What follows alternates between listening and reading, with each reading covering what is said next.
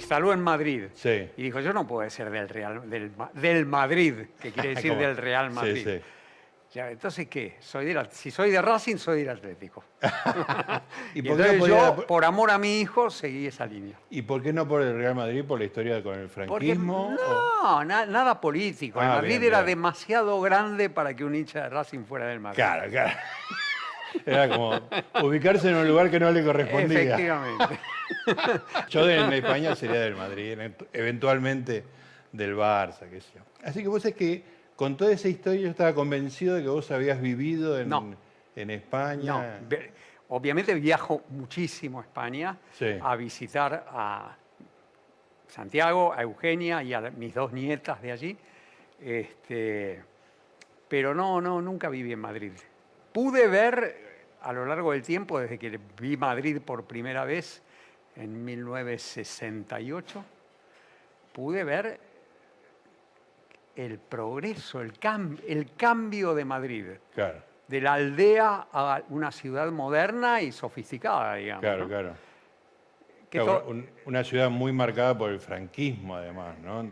claro, que, que es una cosa que notas menos en, la vida madrileña, en la vida de costumbres madrileña, salvo en ciertos barrios. Por ejemplo, mi hijo vive en un barrio muy franquista, Ajá. que se llama Parque de las Avenidas. Sí. Este, pero, pero después si vos caminás por Madrid, el franquismo no lo encontrás mucho. Pero eso no lo encontrás ahora, pero sí lo encontrabas. No, de- en 1968 era eso. Era eso. Era claro, eso. claro, por eso digo, una, una cultura muy opresiva. Totalmente. No, y aldeana. alde- provinci- Uno dice provinciana y te aparece un tipo de la provincia enojado, pero no, no, no. hay un concepto... Era una aldea. Claro, una aldea. claro, una cosa... Una aldea en donde yo en 1968, por, por te- eh, digo, Buenos Aires, viniendo de Buenos Aires, eh, yo vi- veía carros en la calle, pero bastantes carros tirados por bueyes. Mm, Y decía, pero estos son de cuarta.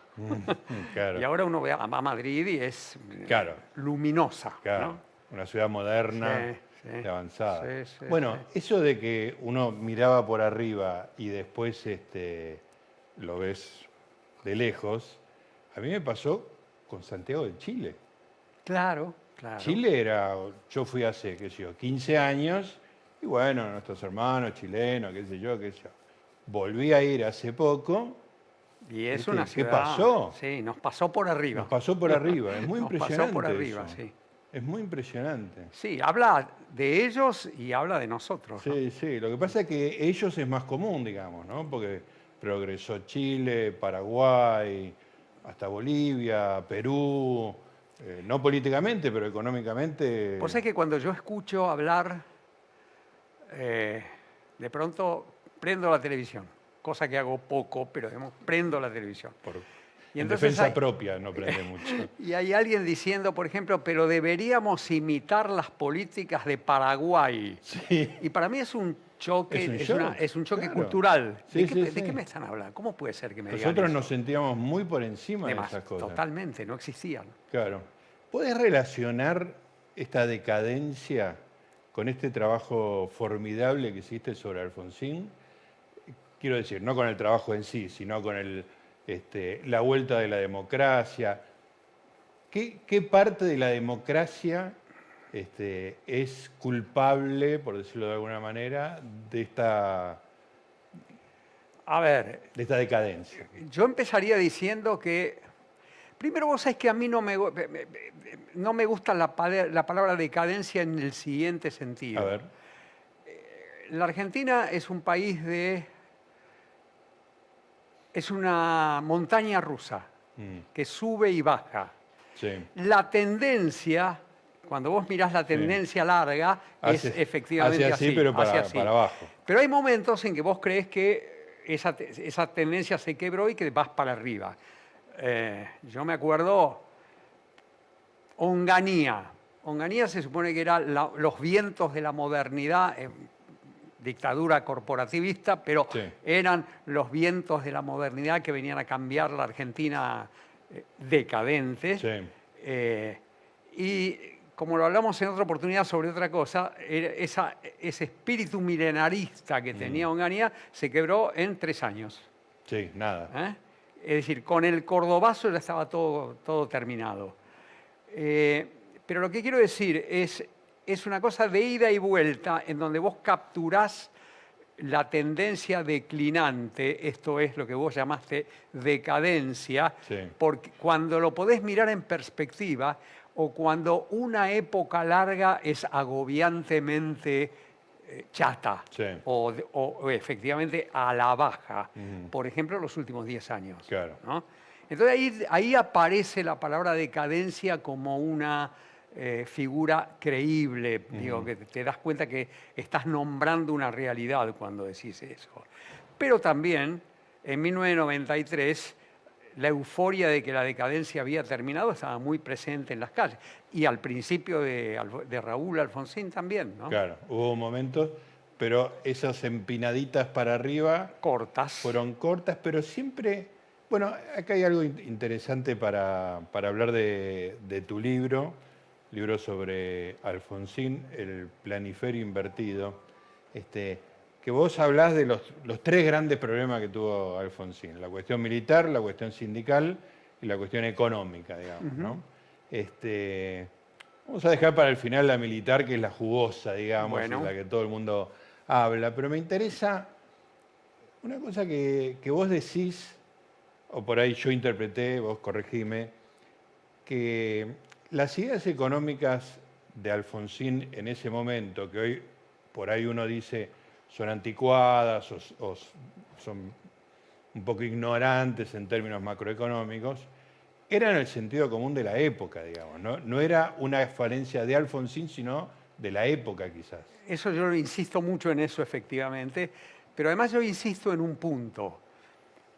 En la clase política argentina en general existió un regreso a, las, a casa, a casita, a la casita caliente con estufa, que eran las viejas ideas de los 50 y los 60. Y ese regreso existió por el fracaso económico de la dictadura. Claro.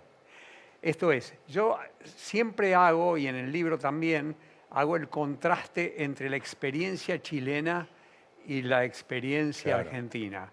La experiencia argentina es la de una dictadura sangrienta y además fracasada en lo Sí. económico. La experiencia chilena es la experiencia, es una experiencia sangrienta, autoritaria, pero no, es, no, no- no fracasó en lo económico. Económicamente no le fue mal. Entonces, la herencia que recibe la concertación, es decir, la coalición democrática que toma el gobierno desde 1990, es una experiencia que no tiene que cambiar, en Chile estoy hablando, Sí, sí, claro. no tiene que cambiar mucho de lo recibido de Pinochet. En todo caso, tiene que democratizar la política y la sociedad chilena, lo que no era fácil. Sí, claro. Este, en Argentina, el fracaso de la dictadura es un fracaso que marca al- a toda la clase política democrática argentina y la hace retroceder, eh, diría, tres escalones. ¿eh? Y eso me parece que es importante para entender a Alfonsín. Un número nada más. La inflación de 1983, que es el último año de la dictadura, porque recordemos, Alfonsín Claro, asume el 10 diciembre. de diciembre, Claro. la inflación de 1983 fue 350%. ¿eh? Pensemos que hoy tenemos sí, sí, hoy estamos 100. asustados por la- el tercio. Sí, tenemos 100, Sí. ¿no? Digamos, y estamos muy asustados. Sí. Bueno, la inflación de una dictadura ordenancista que Claro. había suprimido la actividad de los sindicatos y silenciado a los partidos políticos terminó en 350% de inflación. Claro. ¿no? Entonces es bastante lógico que Alfonsín, Cafiero, quien, qui- Allende, quien quieras, no piense en términos de una, de una reforma modernizante. Claro. Eran malas palabras. Claro, claro. Era lo que estos quisieron hacer y fracasaron y en el camino además mataron y torturaron. Exactamente. Y, e- y ese fracaso de la dictadura, que remata en una crisis de la deuda, yo creo que lo que te voy a decir es muy importante para entender la dinámica, de la, la la dinámica económica de la democracia. Choca con las, as- Primero por el hecho de que la democracia desata naturalmente aspiraciones sociales. Ahora puedo pedir. ahora puedo pedir, efectivamente, tal cual.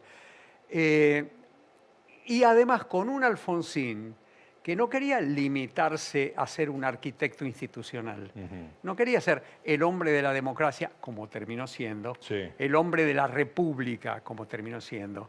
Él era un socialdemócrata. Claro. Él quería él quería una democracia con adjetivos. Esto es una democracia social.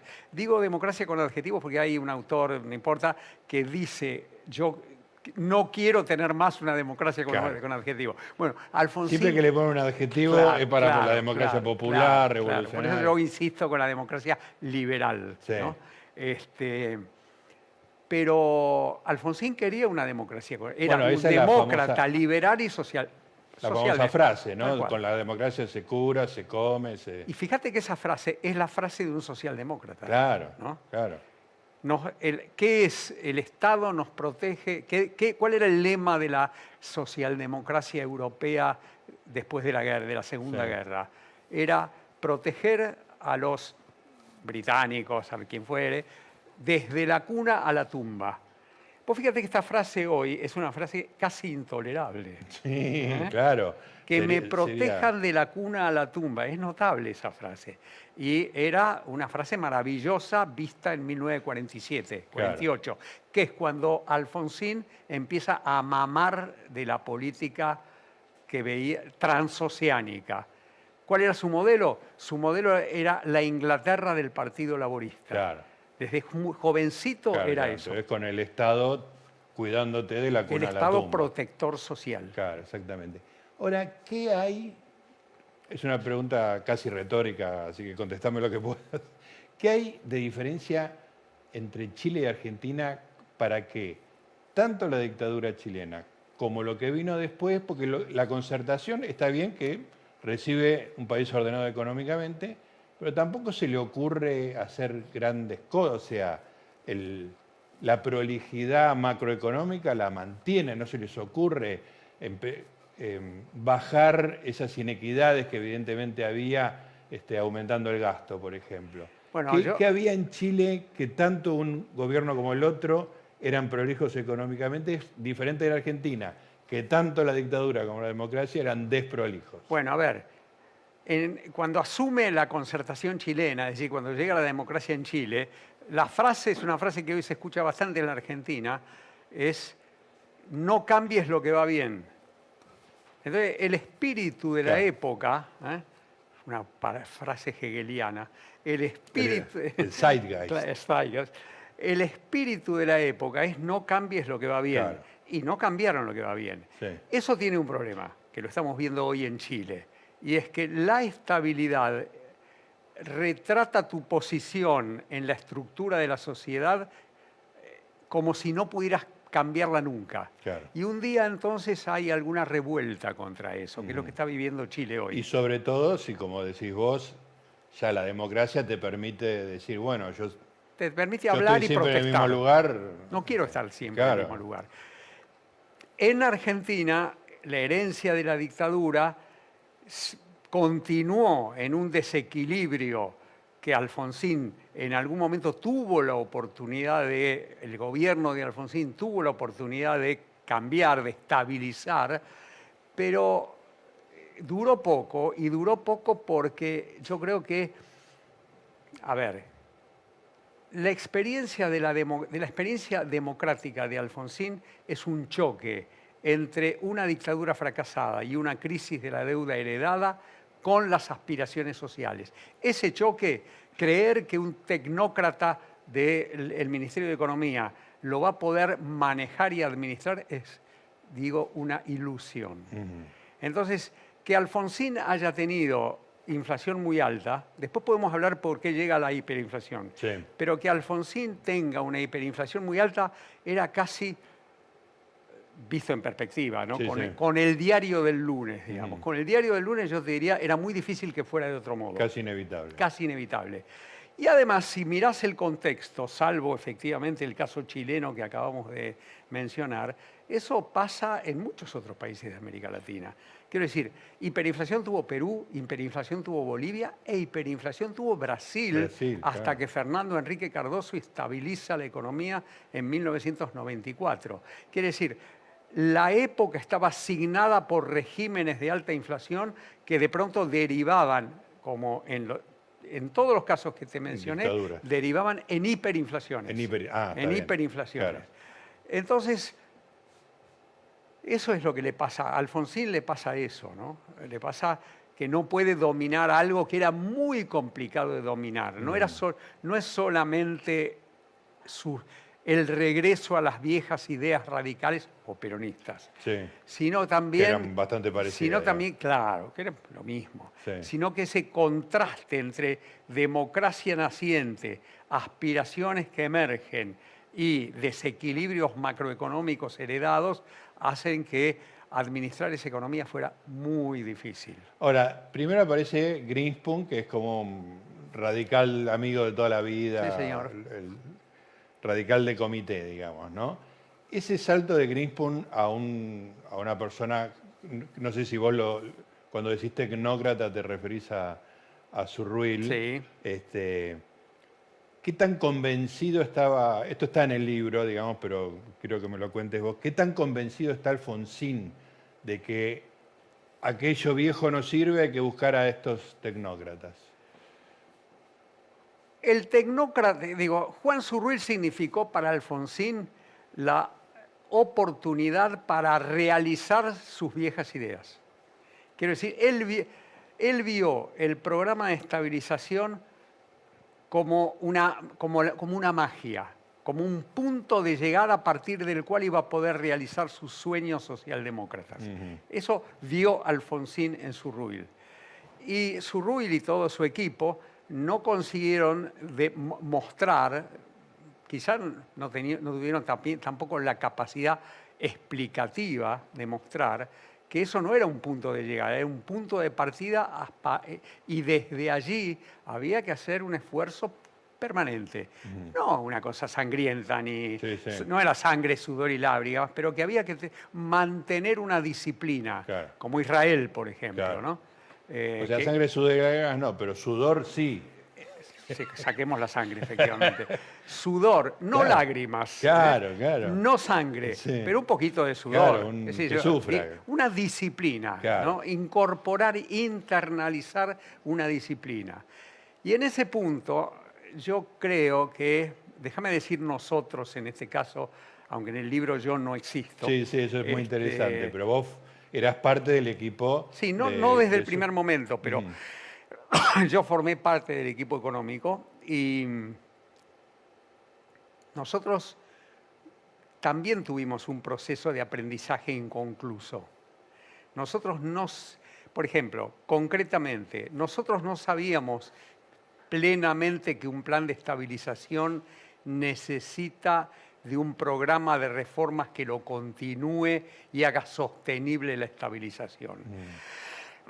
Lo supimos dos años después. ¿Y sabes lo que ocurre? En democracias frágiles, los gobiernos no tienen más que una o a lo sumo dos oportunidades. Claro.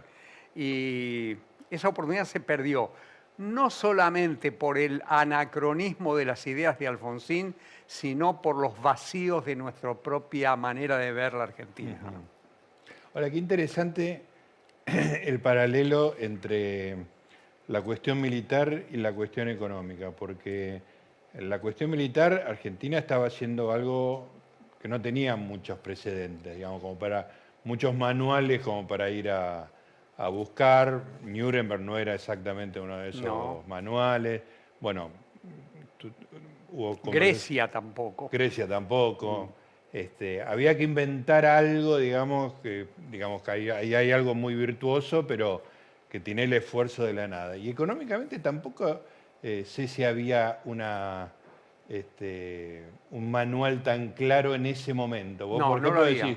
Brasil, pero Cardoso es posterior, digamos, ¿no? Claro, es del 94. Claro. Quiero decir, fíjate que cambia el mundo, Sí. porque- y cambia el mundo para los países sudamericanos también. Cuando llega Fernando Enrique, eh, Fernando Enrique encuentra primero una solución para el problema de la deuda que Alfonsín no encontró en ningún momento. Se llamó Plan Brady, no importa. Sí. Este, eh, eh, eh, Fernando Enrique se encontró con esa solución y se encontró con el fin de la experiencia del socialismo real que le daba a estos países y a muchos países 89. una claro, Claro. una exactamente en el momento que termina Alfonsín. Claro, él no puede tener esa Él no puede, él está en la bruma en ese sentido. Exacto. Gorbachev no es una guía de nada, digamos. claro, y Estados claro. Unidos tampoco, porque era el reganismo, digamos. Sí. Entonces él está realmente, eh, él es un hombre de ideas viejas, pero el mundo no le está suministrando elementos para construir ideas nuevas. Claro. ¿Ah?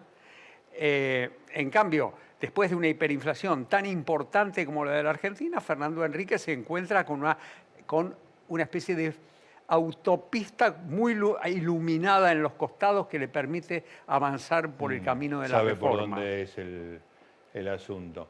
Pero le- lo que quedó, digamos, no inmediatamente, pero a lo largo del tiempo, es que la cuestión militar se resolvió de una manera honrosa Sí, señor. y la económica no. digamos. Sí, la cuestión, mm, eh, la economía no se resolvió de... de- se- a ver, no se resolvió. No de ninguna manera. No se resolvió. Simplemente fue, una hiperinflación. Como dice un amigo mío, eh, eh, periodista, Quizá no- tenga razón igual, ¿eh? ¿eh? Quizá tenga razón, Quizá tenga razón aunque igual. sea periodista. Este, no te puedo decir quién es, porque una vez charlando con él, eh, me dijo esta frase que me pareció interesante. Será, es Ignacio Zuleta. Ajá, sí, claro. Bueno, Ignacio Zuleta un día me dijo, yo estaba, justamente yo lo entrevisté a él porque él fue eh, corresponsal en la reforma, en la, en la Convención Constituyente del 94. 94. Entonces quise hablar con él para, Para el libro de Alfonsín. para el libro de Sí. Alfonsín. Y ahí de paso hablamos de otros temas y yo le menciono el tema del fracaso económico e Ignacio, un irónico, Sí. este, me dice, ¿pero qué te preocupas tanto por el fracaso económico si en la Argentina económicamente fracasa todo el mundo? Claro. Entonces, pensá lo que dejó Alfonsín como permanente en otros terrenos y en los otros terrenos todos se, fueran a la, Claro. todos se fueron a la vez. Están todos en la misma. Efectivamente. Creo que es una exageración. Sí, sí. Pero de todas maneras algo, algo dice, ¿no? No, pero es muy interesante lo que estás remarcando de que el periodo histórico que le toca a Alfonsín en términos económicos tiene menos de donde abrevar experiencias que, que Menem, por ejemplo. No, Tiene, no tiene un contexto internacional nítido. Porque Claro. vos fíjate, se está empezando a quebrar la socialdemocracia tradicional a la que él quiere Sí, sí. aferrarse. Felipe González, su gran amigo en España y, y dentro del movimiento socialdemócrata, ya está cambiando, ya es un reformista. Alfonsín se niega a ser. él- yo en el libro lo pongo, Alfonsín es un socialdemócrata de los 60, no de los 80 y los 90. Como sería Felipe. Como era Felipe, como fue, como fue Tony Blair unos años más tarde, ¿no? Claro, claro. Eh, y, y- y- y él se enoja con ese viraje de la socialdemocracia hacia posiciones más liberales. ¿no? Y, posteriormente, digamos, en la carrera posterior, fuera del, Del la gobierno. presidencia, ¿alguna vez entendió este, ese cambio de paradigma mundial, digamos, o siempre quedó aferrado a sus creo, que viejas Alfon- ideas? yo creo que Alfonsín... Ahí hay un problema que tiene que ver con el, con el lugar político que le... Alfonsín es un, un hombre de gran astucia política, ¿no? de gran astucia Sí. política. Y él, se- él, entonces, aquí en lo que te voy a nombrar, en lo que te voy a decir, se combinan las convicciones con la táctica, la táctica política. Alfonsín se dio cuenta que frente a Menem no tenía ningún otro lugar más que colocarse a su izquierda, Claro. en una izquierda crítica de la reforma económica. ¿no?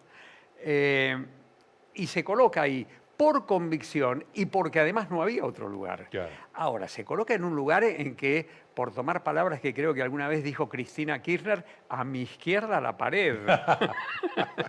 Este, Claro. Yo eso lo viví personalmente, incluso en Ajá. algunas charlas. Alguna vez con, con un par de amigos le dijimos a Alfonsín, yo quiero insistir en un punto cuando digo le dijimos a Alfonsín. Mi relación personal con Alfonsín fue muy ocasional, es decir, yo no lo veía mucho tiempo, lo vi, que no sé, 15 veces en mi vida. Sí. ¿Y Después siempre un- como parte de un equipo o personalmente también? No, no, no, bueno, no personalmente. Eh, Cuando digo personalmente digo...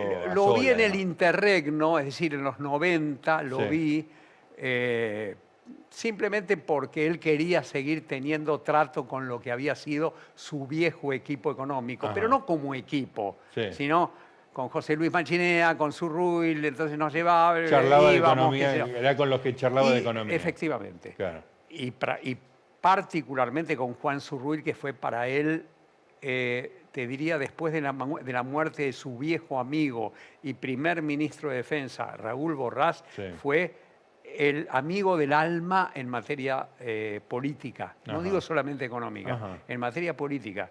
Eh, eh, significó mucho para Alfonsín. Pero estábamos en un punto que era, ah, ¿qué, qué opinaba Alfonsín después de la... Claro. A mi izquierda la pared. Sí. Nunca aceptó la... ah, y entonces le decíamos, pero Raúl, eh, o presidente, no me acuerdo, creo que, le decíamos, creo que yo le decía a Raúl y lo trataba de usted en esas ocasiones que lo veía después de la presidencia. Eh, ¿Por qué no rescata su propia idea reformista? Porque usted la tuvo en el gobierno, terráneo. ¿Por Claro. qué no rescata Claro. las, llamémoslas privatizaciones, aunque no eran exactamente privatizaciones, de aerolíneas y, eh, argentinas y la empresa de, te- de telecomunicaciones Entel a la manera que usted lo hizo? Y yo me acuerdo muy nítidamente de una respuesta, que fue, ni loco. ¿Por qué? Porque eso es matizar. Y yo, en mi combate contra el neoliberalismo, no puedo matizar. No, no, no quería saber Al nada. enemigo la injusticia. Claro, claro. O sea que nunca hubo un- una vuelta, una revisión, digamos. Bueno, él escribe un artículo eh, en el noven- 93, supongamos, algo por el estilo, en que, ¿te acordás que él decía todo el tiempo, desde luego cometimos errores? Sí. Desde luego Sí, sí. cometimos errores. Y nunca decía que Claro, errores. claro. Eso habría a los. Una- para seguir hablando de los Eh, éxitos. Efectivamente, una- era rítmico. Claro. Desde luego cometimos errores, pero el Pero- neoliberalismo.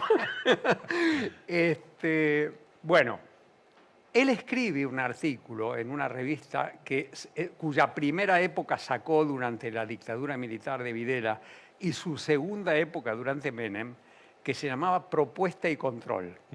Él en Propuesta y Control escribe un artículo que creo que salió también en Noticias, creo, no me acuerdo bien ahora. Yo, lo- yo me, me lo acuerdo en la revista Propuesta y Control. Él dice, yo cometí dos grandes errores en mi vida, en mi vida como presidente. El primer error es no haber insistido en el traslado de la capital. Yo debí haberme mudado a Viedma en una carpa y gobernar desde esa carpa. Sí. Primer error. ¿Qué veía él en eso? Veía su propia idea de reforma económica, porque la mudanza de la capital para él significaba, desde el punto de vista económico, frugalidad, un Estado más frugal. Claro. ¿no? Y la otra, eh, el otro error que reconoce en ese artículo es no le di a el plan austral, no me acuerdo si dice plan austral o a Juan Zurrubil, no le di al plan austral las reformas que necesitaba para, per- para, para consolidarse en el tiempo.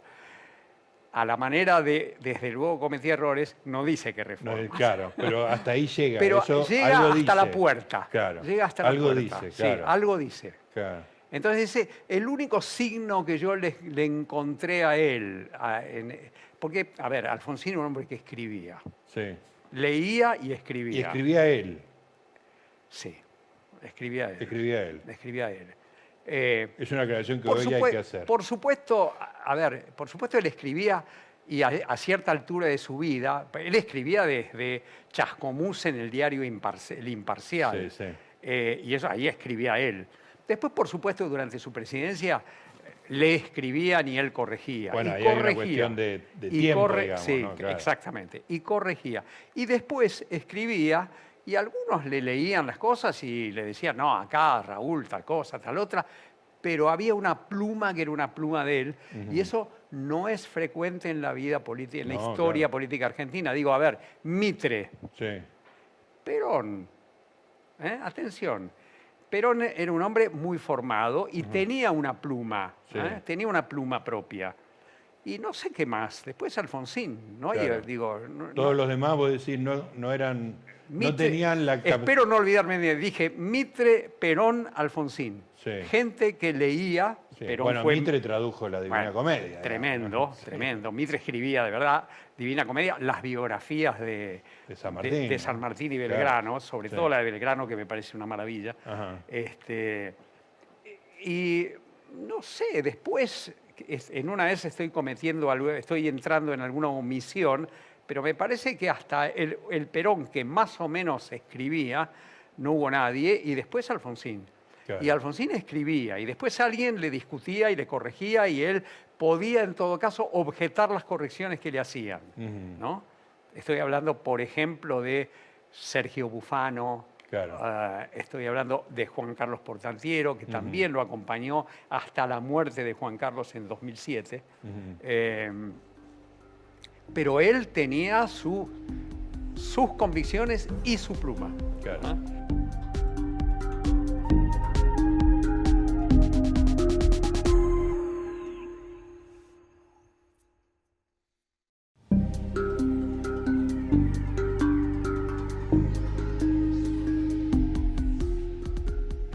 Pablo, me interesa mucho, es el tema que está en cuestión en estos días por la película Argentina 1985. eh, la cuestión de las tres cuestiones, la cuestión militar, eh, que fue, digamos, la más audaz de todas, digamos, en términos de lo que se arriesgaba, que iba desde la posibilidad de un golpe hasta la posibilidad de sufrir un atentado, digamos. Eran decisiones digamos, muy riesgosas Sí, en la práctica, no de quedarse sin trabajo, digamos. No, tal cual, tal cual. Son, No, no era siquiera que lo fueran a echar, era más que eso. era también, mucho más que vida. eso, digamos. Era, era en un momento en que uno no sabía, digamos, qué tanto poder tenían los que se retiraban, ¿no? exactamente. Era una incógnita. Este, ¿qué, ¿Qué diferencia hay entre lo que vos pensabas? Es una pregunta muy personal. Entre los que vos pensabas sobre el tema antes de trabajar en el libro y después. ¿Te cambió la idea después? ¿La idea sobre qué? sobre cómo encaró Alfonsín la cuestión militar. No, yo, a ver, te cuento el backstage, si querés, del Sí, libro. eso me interesa del mucho. libro, en el, en el siguiente sentido. Cuando yo, yo, el libro me llevó a mí un trabajo de cuatro años y medio. Sí, Entender, no, no digo a fondo, entender hasta donde yo llegué. Quizá haya otras lecturas, porque es muy complejo el tema. Entender hasta donde yo llegué la cuestión militar eh, me llevó de esos cuatro y medio, años y medio, me llevó un año y medio tranquilamente de trabajar el tema, de mirarlo de nuevo una y otra vez, de hablar con los protagonistas, de separarme de lo que me decían los protagonistas, Claro. porque ese es un tema cuando Sí, uno sí. escriba co- comprar como, directamente. como periodista, digamos. Sí, sí, claro. Yo tenía, tuve una técnica tipo, periodística tipo más de una fuente y en la, en, la en la medida de lo posible que fueran independientes entre sí. Sí, Este, hay muchas entrevistas que se mencionan al final del libro. Eh, yo tenía una visión extraordinariamente simplificada de la cuestión militar Ajá. antes de empezar el libro y tengo al finalizar el libro una visión de que eh, Alfonsín enfrentó una cosa de una no solamente arriesgada, sino de una enorme complejidad. Eh, es muy interesante esto. Porque además esa versión simplificada con la que vos arrancaste, no era una versión simplificada a nivel consignas, era una persona la- Informada. una persona informada, que, claro. sabe, que sabía lo que era la gestión Claro, de gobierno, que estuviste en el medio de Sí, todo sí, eso. sí, o sea, arrancaste de una versión simplificada para lo que vos considerás hoy. Para el promedio de gente ilustrada. digamos. Exacto, sí, sí. Este, Y llegaste a la conclusión de que era mucho más mucho complicado. más complicado, mucho más complicado, en donde además se encadenan hechos. El primer, eh, un primer, no, no error, una primera circunstancia que lo desviara a él del camino que tenía trazado, eh, encadenaba hechos que hacían que se alejara cada vez más de su objetivo original. Mm, Mm, A ver, sí, Pongo un ejemplo para no sonar demasiado Sí. abstracto. Alfonsín, para juzgar a los militares, manda rápidamente los dos decretos, uno de persecución penal de los jefes guerrilleros, ¿no? Firmenich, Corriarán Merlo y otros en el medio. sí. Ese fue el primer decreto, el decreto 157. El 158 es el del juicio a las tres juntas. O sea, primero los comandantes guerrilleros. En los decretos. Sí. Él sabía claramente que la persecución final era desde el punto de vista político una abstracción, porque ya no eran una amenaza. Mm. Claro. ¿no? Entonces, el tema, por eso el tema central son los militares. Sí, ¿no? sí, sí. Y después la cuestión militar. Primer punto, ¿qué hacemos? Imagínate diálogos ficticio entre nosotros. Vos sos Borrás, yo soy Alfonsín, Sí. y hablamos del tema ¿Qué hacemos con los militares? con- no, no solamente Borrás y Alfonsín, digamos, con, los, con Nino, Sí. Carlos Nino, Nino, Malamud Gotti, eh, toda, Farrell, toda esa el- gente, toda, Sí. esa, toda esa maravillosa gente que lo ayudó Sí. tanto. Eh, con ellos, con ellos inventa la idea de tres niveles de responsabilidad. Los, eh, los jefes que dieron órdenes, los que recibieron órdenes y para simplificarlo cometieron excesos y los que merecían la obediencia debida. Ujú. ¿Mm? Eso fue una construcción intelectual de... Que eh, sale de ese grupo de gente. que sale sobre todo de, Malamud de, de Nino y Malamud Gotti, que llegan a Buenos Aires en 1982 y se lo transmiten a... Quieren transmitírselo a cualquier político que los Sí, sí, hablaron con Cafiero, Con todos, Luder, con claro. El único que dijo, aquí hay algo, Fue Alfonsín. fue Alfonsín. Por eso el capítulo sobre... Hay un capítulo, eh, y esto, esto es lo que denota que es un ensayo biográfico, hay un capítulo que es el de la campaña electoral que yo, yo lo llamo la inspiración. Sí. ¿no? La inspiración es un, un atributo individual. Entonces, cuando yo digo la inspiración, estoy denotando que estoy escribiendo una biografía. Yo que soy un economista, hablando del papel del individuo en la historia, ¿no? Ujú. que es una rareza. Sí, sí, totalmente. Este, y Alfonsín captura el, te- el tema. Aquí hay algo. Y, y empieza a tener charlas permanentes con ellos y llegan a la idea de los, de los tres niveles de responsabilidad. Notablemente, Alfonsín transmite a los porteños, en, el- en la campaña en el interior del país ya lo había dicho, pero la idea de tres niveles de responsabilidad lo comunica en un discurso épico, de un acto épico, Sí, el sí. 30 de septiembre de 1983 en Ferrocarril Oeste, cuando los sindicalistas de la UTA, de la Unión Tranviaria y Automotor, azar, intentan bloquearle el acto y eh, hacer que el acto fuera un fracaso. Sí, fue bueno, un éxito en ese total y ahí anunció en- ahí los tres dice, niveles. y hacer oh, como economía de guerra. Claro. No, está, está diciendo algo que no debería ser popular. Claro. Y sin embargo la gente vivaba porque Claro. estaba vivando una esperanza. Claro. Y esa esperanza, la- los tres niveles de responsabilidad, no, no, a nadie les- le- le- le- le- le- de, los que estaban en la cancha de ferro ni lo escucharon. Sí, Yo estaba. Vos estás ahí, seguro fui. no te acordás. No me de eso, acuerdo que haya dicho eso. Me Yo, acuerdo tampoco- de yo- la- yo del también, acto, yo también estaba. Y no me importó nada. no me importó nada. Pero era, ahí se estaba plantando un mojón, digamos, es desde acá. Tremendo. Sí. Tremendo. Llega el gobierno. Y estamos hablando Del 30 de septiembre de 1983, él va a llegar al, diciembre- al gobierno el 10 de diciembre. Claro. ¿no? Va a ganar las elecciones el 30 de octubre y va a llegar al, go- al gobierno el, el 10 de diciembre. Él tiene un plan complejo y- y lúcido. Primer punto, tengo que juzgar a las juntas, tienen que juzgarla la- la- el Consejo, tiene que juzgar el Consejo Supremo de las Fuerzas Armadas. Fíjate lo que estoy diciendo. Sí. Estoy diciendo a los militares los tienen que juzgar los militares. Sí. Eso porque él lo creía, ahora, ahora contesto esa pregunta. Pero lo importante ahí es que él tenía en la cabeza no, la idea de que, primero la idea de que eso era lo constitucional, que si él iba por otro camino era inconstitucional. Sí. Él no podía reformar la constitución. Los militares se juzgan a sí mismos. ¿Qué introdujo en la reforma al Código de Justicia Militar la posibilidad de la apelación civil?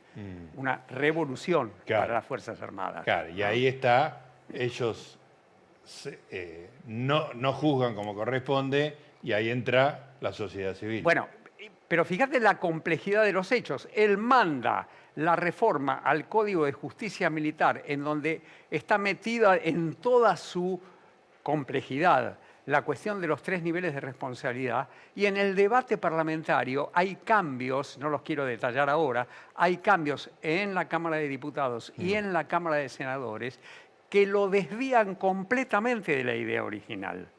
¿eh? Sí, es, es de un nivel de sutileza esos cambios Sí, de por eso no- presumir podrá presumir. Es, Pero vos es fíjate, tremendo eso. vos fíjate que son de una gran sutileza, pero son un, una- un terremoto político. Claro. Un terremoto político que vos no te enteraste, yo no me enteré. Se enteró Carlos Nino y lo llama desesperado por teléfono diciendo, por explica- favor Raúl, Sí. claro, por favor Raúl, hace algo con lo que está haciendo el Senado. Fíjate el drama Pero mientras nosotros para- vivíamos un clima festivo. Claro, para que entendamos qué involucra ese cambio sutil que no vale la pena explicar. Lo que habría era la puerta a centenares de juicios, A juicios a todo el mundo. a todo, todo el ejército. Claro, porque una vez que uno incorpora la idea de delitos aberrantes como incorpora el Senado, la frase Sí. delitos aberrantes, sin especificar qué son, Claro. entonces deja en manos de los jueces decidir qué es eh, delito Aberrante, aberrante, claro. qué, es ab- qué quiere decir aberrante. Y ahí descubrimos, y Alfonsín descubrió, dejando años de su vida en eso, descubrió que los jueces no son un bloque homogéneo, que cada juez hace lo que se le Claro. ocurre. Sí, y sí. cuando cada juez hace lo que, ocu- lo que se le ocurre, desata una ola de juicios en donde uno declara culpable a uno, el otro lo manda de nuevo Claro. al código de, ju- a la, a la justicia militar, un montón de cosas, un caos. Se arma un caos que es un caos secreto que la sociedad no percibe. Claro. La sociedad tiene un ánimo, si se quiere, de apoyo festivo a los juicios. Bueno, Claro. él lo estaba viviendo, lo estaba padeciendo, Claro. porque su idea original se estaba resquebrajando. Y yo te diría, como una especie de inercia, que a partir de, ese- de- de esos cambios republicanos, porque los está haciendo el, Sí, sí, una- el poder... un, un eh, poder eh, de uno de los tres poderes, digamos. Efectivamente, uno de los tres poderes. A partir de eso, todo el camino, todo el camino está eh, piedras calientes. Claro. ¿no? Y ahí viene la ley de obediencia de vida. Entonces primero viene el punto. final. ¿Cómo lo resuelvo? Ley de punto final. Claro. No, pero no lo resuelvo. Entonces, eh, ley de obediencia de vida. Amargamente dice, bueno, al final del partido voy a tengo que mandar la ley de obediencia de vida. Eso le decide en marzo de 1987 y lo anuncia en un discurso en Córdoba. Sí. Cuando lo anuncia, los carapintadas dicen, este es el momento del levantamiento. ¿Para qué? Para que la ley de obediencia de vida apareciera como una presión de los militares sublevados y no como una decisión autónoma del presidente. Eso es muy interesante, esto está en el libro, es muy interesante y es una inversión de la, de la historia tal como Sí. uno la, la Bueno, conoce. eh, una- eh, era ah, una ah. decisión del gobierno y el movimiento Carapintada lo que quiere hacer es apropiarse de la autoría de... de- Perdió Alfonsín. Claro, La interpretación de los hechos Es la perdió Alfonsín. Claro. Digo, la interpretación habitual es Quedó Alfonsín, débil. Alfonsín se dio. claro. que se dio. Eh, Sí, Y no, digo, a ver, uno podría especular con que la ley de obediencia de vida podría haberla mm, enviado a las cámaras el mismo día en que termina el juicio a las juntas, diciembre de 1985. Pero diario del lunes. Claro. Es muy fácil decir Sí, eso. ¿ah? Claro. Bueno, y hablando de Diario del Lunes, eh, el otro día en una entrevista vos dijiste algo muy interesante. Te hiciste una pregunta muy interesante, Mm. pero ahora te- la pregunta te va a llegar a vos, la vas a tener que responder. Porque vos decías que después uno se pregunta si esa actitud que tenía Luder, el candidato justicialista, de dec- decir, bueno, ya está, autoamnistía, asunto cerrado, vamos para adelante, en términos utilitaristas, por decirlo filosóficamente, no hubiera sido más beneficioso tener ese problema militar cerrado este, que la posición kantiana, principista de Alfonsín, de que había que juzgar, digamos. Que, ¿Vos querés que yo te conteste eso? sí, la pregunta la, la hiciste vos, a mí Sí, me fascinó. Sí, yo hice una pregunta retórica que me torturó. No, una pregunta no retórica. Una pregunta que a mí me torturó todo el tiempo mientras escribía el libro. Sí, ajá. Eh, y que yo estaba absolutamente convencido de que nunca la iba a formular para no avivar giles. Se te escapó el otro día y yo la recogí. Bueno, eh, es lo que pasa con el mundo universitario intelectual, como quieras llamarlo. Quieren decir, queremos decir la verdad. Claro. Somos de cuarta. a veces no hay que decir A la veces verdad. hay que callarse la boca. A veces hay que callarse. No digo Sí. mentir, pero por lo menos callarse. Sí. Esa pregunta me torturó durante buena parte del libro. Mi, resp- mi respuesta. Sí, Estamos hablando de un contrafactual. totalmente. sí. Pregunta. Si Evita viviera, ¿sería montonera? Yo creo que no. bueno, pero te das cuenta, Sí, sí. es un lío. Sí. Eh, yo también creo que no.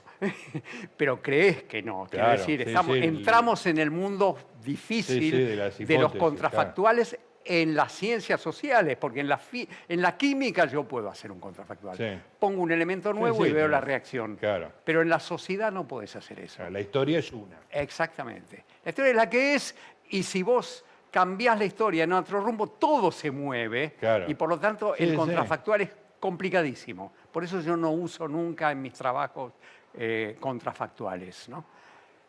Eh,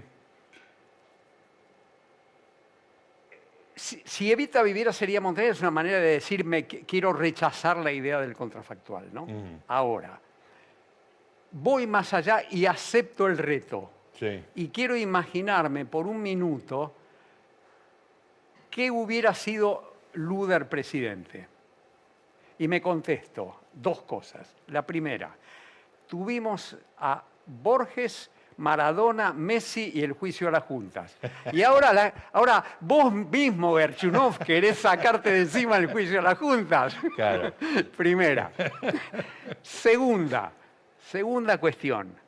Y trato de imaginar al Luder presidente.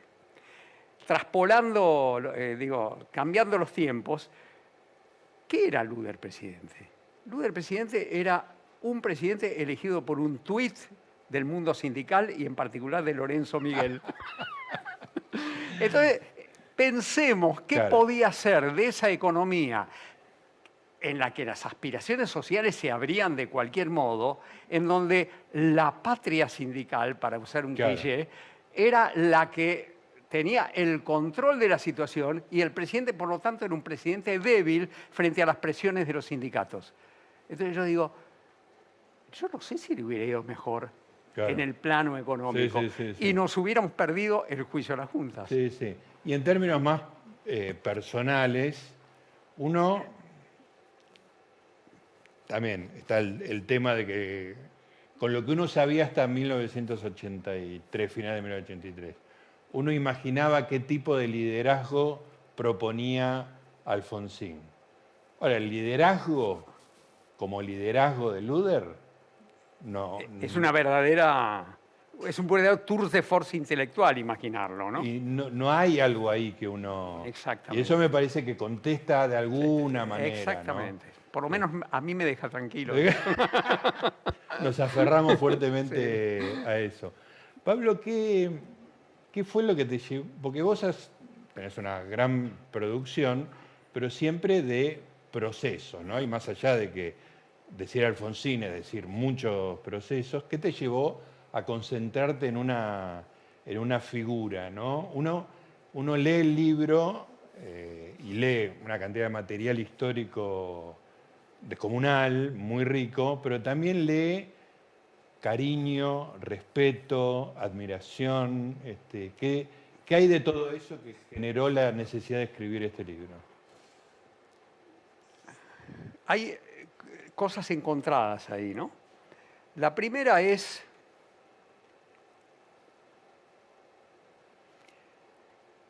el papel del individuo en la historia.